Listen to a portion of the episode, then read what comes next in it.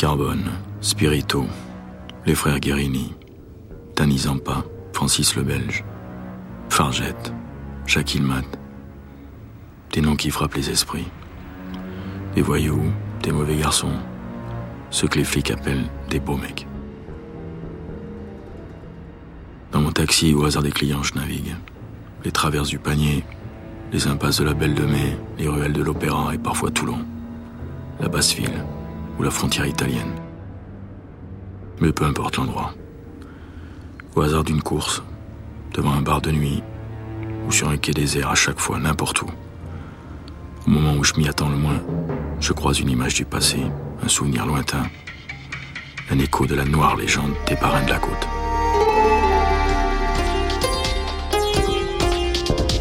Vous écoutez Les Parrains de la Côte.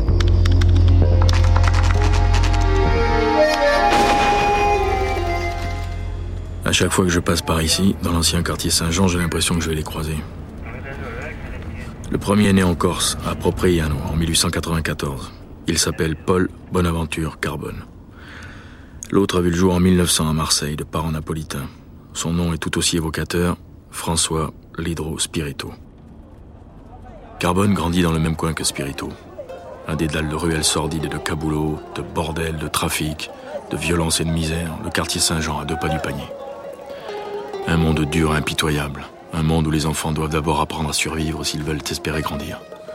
Un monde où, évidemment, on devient plus facilement truand que polytechnicien.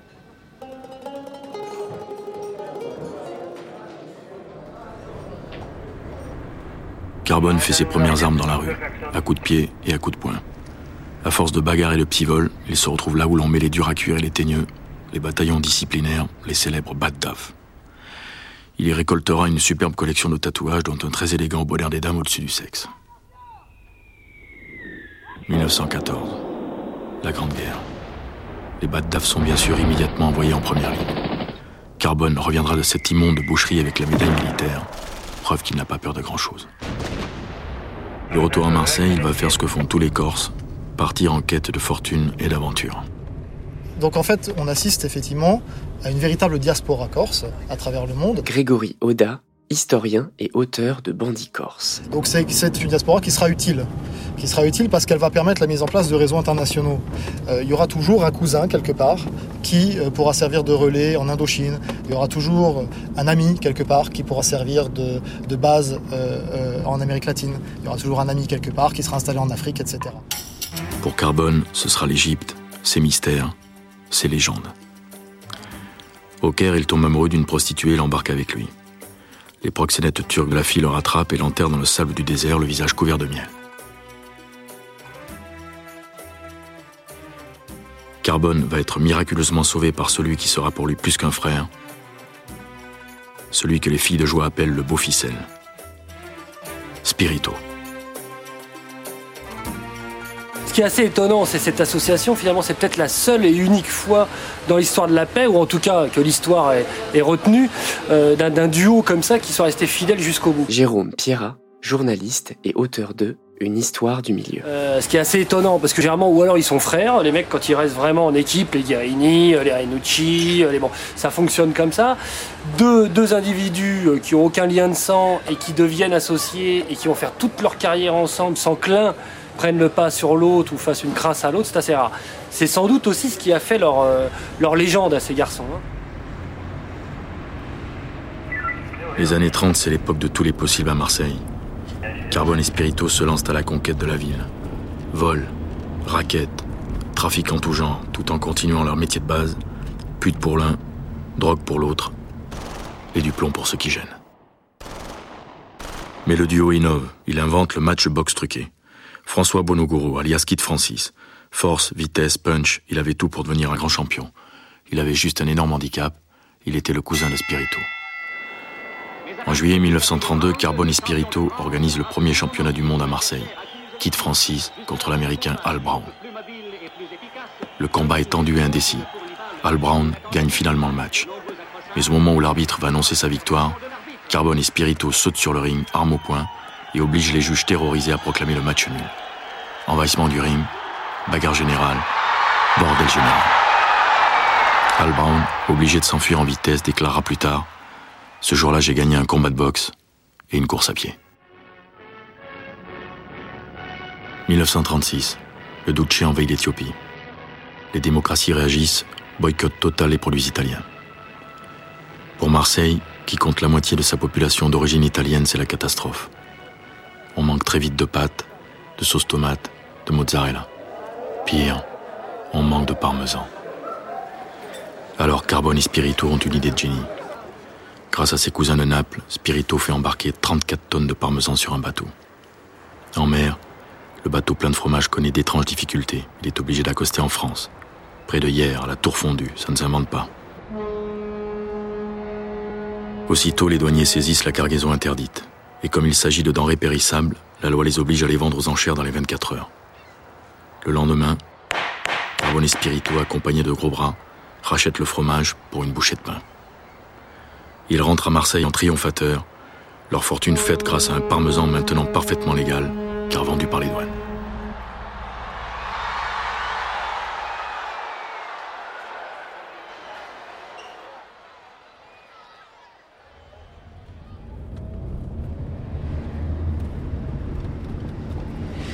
La légende est en marche, et avec elle, celle de Marseille-Chicago. Un film sort sur les écrans, inspiré des exploits de Carbone et Spirito, une sorte de Borsalino des années 30. Justin de Marseille de Maurice Tournure. À travers les Carbone et Spirito qui traversent cette période-là, exactement à la même époque, on retrouve la même chose. Pierre Échinard, historien. C'est-à-dire que tout le monde les connaît dans leur secteur, euh, on va les aborder, j'allais presque dire chapeau bas et main tendue. En même temps, on sait que ce sont des bandits. Il y a des aspects, on dirait presque les pieds nickelés ou bibi fricotin, parce qu'ils trafiquent avec du fromage ou ils, truquent des matchs de boxe euh, de façon tellement évidente que ça me paraît comique. Euh, et puis à côté de ça, il y a la réalité de la drogue, il y a la réalité de la traite des blanches, il y a la réalité des raquettes, il y a la réalité de, de, la force maléfique qu'ils représentent. Un homme va leur permettre d'atteindre un pouvoir et une dimension inespérée. Il est corse, comme Carbone. Ancien combattant, il a perdu un œil dans les tranchées. Premier adjoint au maire depuis 1929, il est en fait le véritable patron de la mairie, l'homme fort de Marseille. Il s'appelle Simon Sabiani.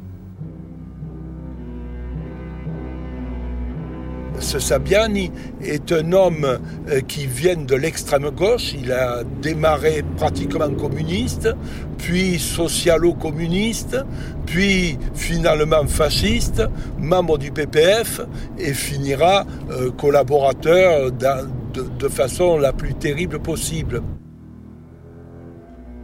L'alliance euh, euh, Carbone-Spirito avec euh, Simon Sabiani, qui devient l'homme fort de la mairie de Marseille, ça se joue sur un, un, un ancrage dans le quartier du Panier et l'ancrage dans la, le fait qu'ils sont corse, Carbone est corse et Simon Sabiani est corse. Vincent Nouzille, journaliste et co-auteur de Les Parrains Corses. Il y a tout un système qui se met en place qui est à la fois social, politique, de lien avec le village, de communauté de pensée, de soutien aux élections.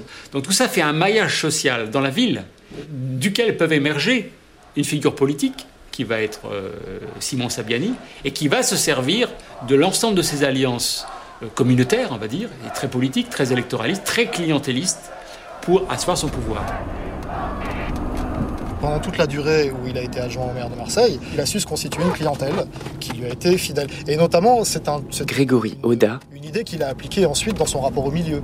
C'est-à-dire qu'il euh, a, il a utilisé les hommes du milieu, en l'occurrence le, le groupe Carbone et Spirito, pour les besoins euh, de, la cause, c'est-à-dire pour, hein, pour la protection des personnalités du parti, pour euh, les opérations coup de poing contre les membres des autres partis, etc.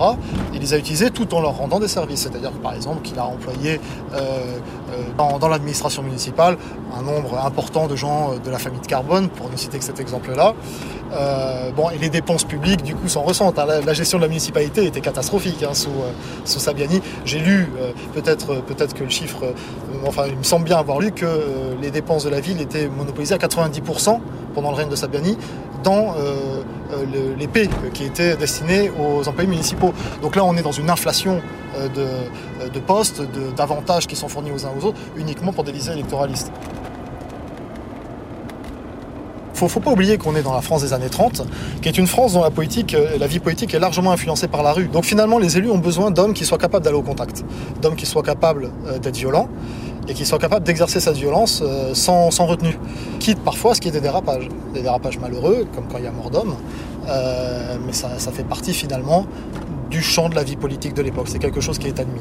Et donc les, élus trouvent leur compte aussi à manipuler ces agents électoraux un peu spéciaux tous les spécialistes euh, peuvent décrypter ce que c'est qu'un système de criminalité organisée. C'est-à-dire, c'est de la criminalité, c'est basé sur des activités Vincent délictuelles, avec quelques façades officielles, qui sont en général des cabarets et des bars. Et puis, il y a toute l'activité qui est le racket de la ville, systématiquement, organisée. Donc, tous les marchands doivent payer leur écho.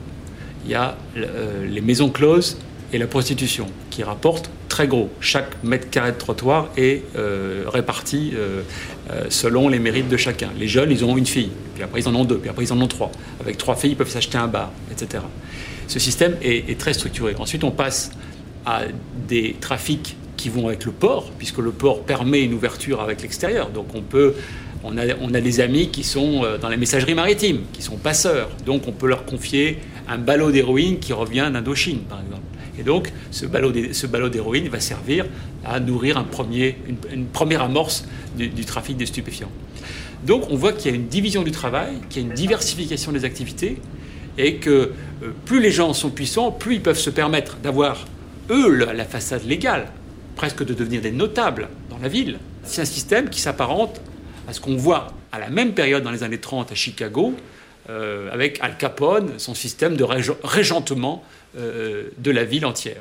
Et d'ailleurs, d'une certaine façon, on a même des, témoignages où on voit Carbone qui, et Spirito qui demandent à des journalistes qui reviennent des États-Unis, qui ont vu, euh, été à Chicago, qui ont vu Al Capone, venez donc nous raconter ce, que c'est ce système Al Capone, parce que quelque part, ils ont très envie de leur ressembler. Et ils leur ressemblent beaucoup.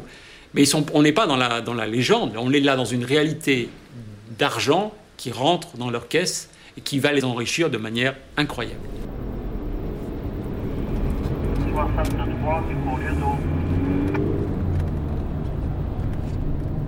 Grâce au soutien de Simon Sabiani, Marseille est désormais entièrement à Carbone et Spirito. Ils en sont les maîtres absolus, les princes de la nuit. Mais ce qu'ils veulent maintenant, c'est être rois. Ils veulent la grosse galette. Ils veulent ce dont rêvent tous les ambitieux. Ils veulent Paris. Paris va devenir un peu la dernière marche à gravir. Hein. C'est un peu comme le chanteur ou le comédien. Pour faire carrière, il faut, il faut finir à Paris. Jérôme Pierrat. Euh, donc à partir de 20, 25, surtout au cours des années, euh, voilà, à partir de 25, on voit euh, les premières communautés de malfaiteurs corses et marseillais s'installer. Et notamment, ce qui va être leur grand quartier, c'est le Haut 9e, ce qu'on appelle Pigalle communément. Hein. C'est les, les rues qui bordent la place Pigalle. Et ils vont s'installer là massivement. Et ils vont ouvrir des bars, ils vont faire leurs quartiers généraux, ils vont y faire surtout travailler leurs filles, puisque c'est la vache à lait euh, du milieu corse et marseillais, et euh, du milieu en général, c'est la prostitution à l'époque. Carbone se marie avec une jeune femme délurée et moderne, Germaine Germain, dite Manouche. Elle sera son seul véritable amour. Grâce à elle, il fréquente les grands du show business de l'époque, Tino Rossi, Miss Tinguette, Maurice Chevalier. Ils poursuivent dans leur voie de prédilection, proxénétisme, violence, trafic de drogue et magouille politique. Carbone et Spirito se lient d'amitié avec le baron de Lussatz, authentique noble, véritable truand et agent électoral véreux. Leurs trois noms vont être cités dans le plus grand scandale de la Troisième République, une forme de consécration nationale. Le 7 janvier 1934, Alexandre Stavisky, financier véreux et escroc de haut vol, est retrouvé mort dans un chalet de Chamonix. La police conclut au suicide. Mais la balle qui l'a tué a été tirée à 3 mètres de distance. Étrange, non? Comme le dit le canard enchaîné, voilà ce qui s'appelle avoir le bras long. Le scandale Stavisky est dévastateur. Des ministres, des hommes d'affaires, des procureurs, des députés, des sénateurs sont impliqués. Le beau-frère du président du conseil est éclaboussé. L'affaire va mener la France au bord du coup d'État d'extrême droite. Quelques semaines plus tard, l'affaire rebondit. Le conseiller Prince, homme d'État proche du pouvoir, est lui aussi retrouvé suicidé sur une voie ferrée, au lieu dit de la Combe aux. Le premier flic de France, le même qui avait travaillé sur l'affaire Seznec, bref, ce qui se fait de mieux à l'époque, l'inspecteur Bonny, est chargé de l'affaire. Aussitôt, le futur gestapiste accuse Carbone et Spirito de l'assassinat. Un financier pourri tué par des truands, la version arrange tout le monde. Carbone, foudrage lors de son arrestation, fait le coup de poing avec les reporters qui le traquent. Spirito, plus rusé, a trouvé une solution plus simple.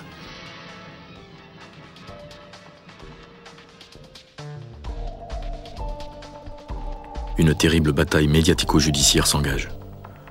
Carbone et Spirito vont bénéficier une nouvelle fois du soutien inconditionnel de leur ami de toujours, Simon Sabiani. Voilà le texte qu'il placarde sur les murs de la ville. Ni hier soir, ni aujourd'hui, je ne me laisserai faire. Carbone est mon ami et demeurera mon ami. Tant que sa culpabilité ne sera pas démontrée, je serai toujours sur pied d'armes, et si je fais litière de ces procédés, la population marseillaise qui me connaît saura elle aussi briser les coalitions perfides qu'à chaque instant on dresse contre moi. Et Simon Sabiani fait mettre des, tracts dans toute la ville pour dire Carbone et Spirito sont mes amis, c'est un déni de justice, etc. Et donc, ils reviennent ensuite, se sont libérés parce que la justice n'a pas pu prouver leur, culpabilité. Ils reviennent triomphalement à la gare Saint-Charles de Marseille.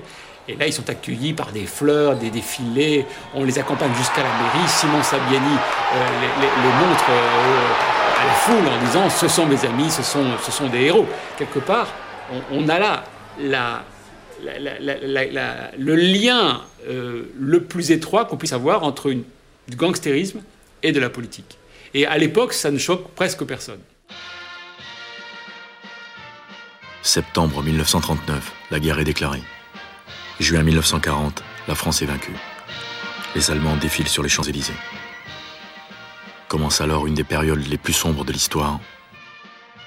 Enfin, pas sombre pour tout le monde. Sabiani, lui, après avoir à peu près essayé tous les partis politiques, atterrit au PPF de Doriot euh, peu de temps avant la guerre. Euh, donc là, il est franchement maintenant à l'extrême droite. Et euh, quand évidemment les occupants allemands vont, s'installer en France, le PPF va se rapprocher des autorités allemandes. Et à sa suite, eh ben, Sabiani va entraîner un certain nombre de voyous, dont Carbone Espirito, mais d'autres. Hein. Il a eu sa carte au PPF, il y en a eu comme ça un certain nombre. En gros, quasiment toutes les figures de l'époque euh, baignent là-dedans. Alors donc le milieu a une possibilité d'exercer, euh, comment dirais-je, ses méfaits sous une couverture qui les protège. Jacques Delarue, historien, ancien commissaire et résistant. Et le fin du fin pour eux, ça va précisément être d'arrêter les policiers dont ils ont été victimes avant, quand les choses se passaient normalement. L'occupation, on oublie toujours de le dire, c'est l'inversion des valeurs. Ce sont les voyous qui vont tenir le haut du pavé, et ce sont les jeunes sang, les gens importants, qui, eux, vont être la cible, qui vont être constamment en danger d'arrestation ou même de mort. Hein. Il ne faut pas se, le cacher. Les Allemands entrent dans Marseille. Affolés par la sulfureuse réputation du Vieux-Port, ils rasent, en présence de René Bousquet et du général SS Auberg, le quartier Saint-Jean et ses bordels, chassant 25 000 personnes. Voici ce que déclare le général SS Auberg. Marseille est un repère de bandits internationaux. Cette ville est le chancre de l'Europe, et l'Europe ne peut vivre tant que Marseille ne sera pas épurée. C'est pourquoi l'autorité allemande veut nettoyer de tous les indésirables les vieux quartiers et les détruire par la mine et le feu.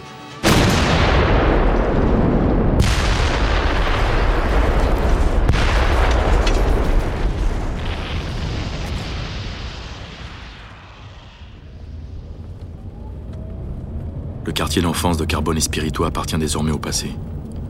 Mais le duo n'a pas l'air touché par cette disparition. Il est trop occupé à faire des affaires.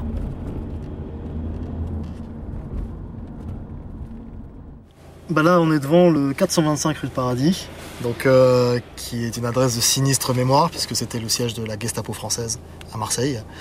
Euh, Gestapo euh, à laquelle ont émergé nos personnalités du milieu phocéen, Carbone et Spirito qui ont rejoint euh, très rapidement hein, les rangs euh, nazis.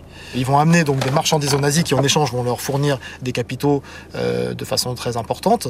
mais très rapidement, les Allemands ne se satisfont pas des termes de l'échange. Et évidemment, les Allemands vont bientôt exiger que l'action commerciale se double d'une action répressive. Les agents de la Gestapo française ont une carte de la Gestapo. C'est une carte qui les met à l'abri des investigations de la police française.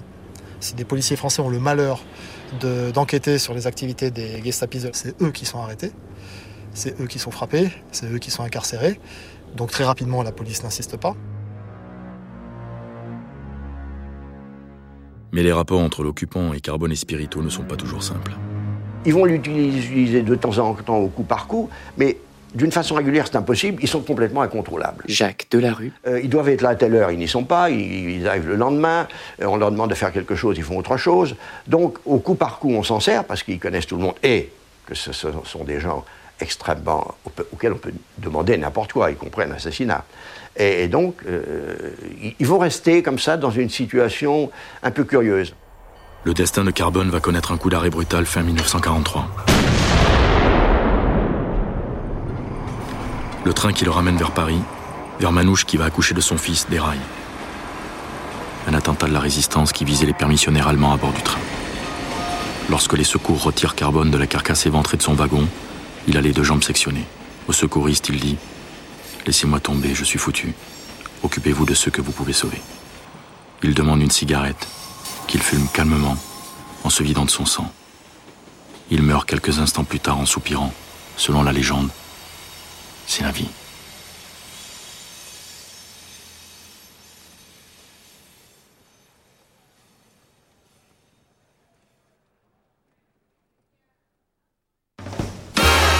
Août 1944. Les Américains débarquent en Provence. Les Allemands sont en déroute. Marseille est libéré. De nouveaux parrains, les frères Guérini, vont bientôt prendre la place de Carbone Spirito. Pour les collabos et les gestapistes français, c'est la débandade.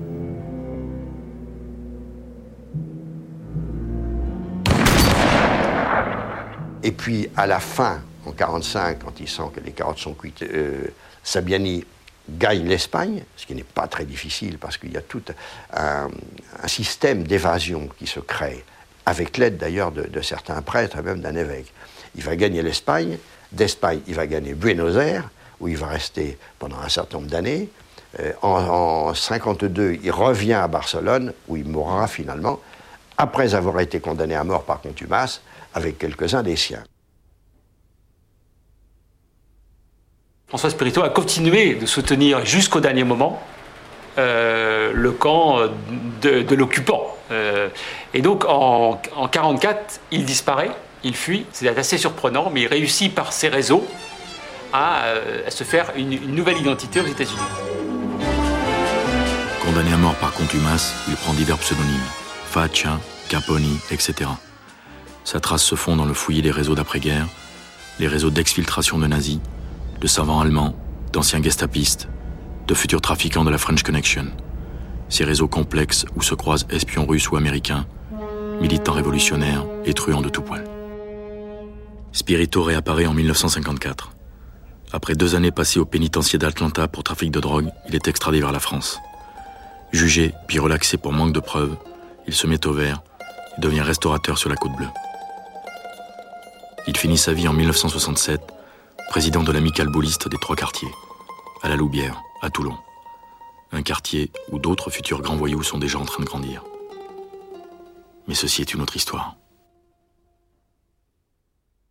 Carbone et Spirito ont été les précurseurs du match de boxe truqué ou du trafic international de drogue. Ils ont été les premiers à expérimenter la collusion entre hommes politiques et truands. Ils sont, véritablement, les premiers parrains de la côte. Vous venez d'écouter un épisode des Parrains de la Côte. Si vous avez aimé ce podcast, vous pouvez vous abonner sur Amazon Music ou sur votre plateforme de podcast préférée et suivre Initial Studio sur les réseaux sociaux. Les Parrains de la Côte est un podcast coproduit par Initial Studio et Comic Strip Productions, adapté de la série documentaire audiovisuelle Les Parrains de la Côte, produite par Comic Strip Productions, écrite et réalisée par Thierry Aguila, avec la voix d'Olivier Marchal. Production exécutive, Initial Studio. Production éditoriale, Sarah Koskiewicz, assistée de Louise Nguyen. Montage, Camille Legras.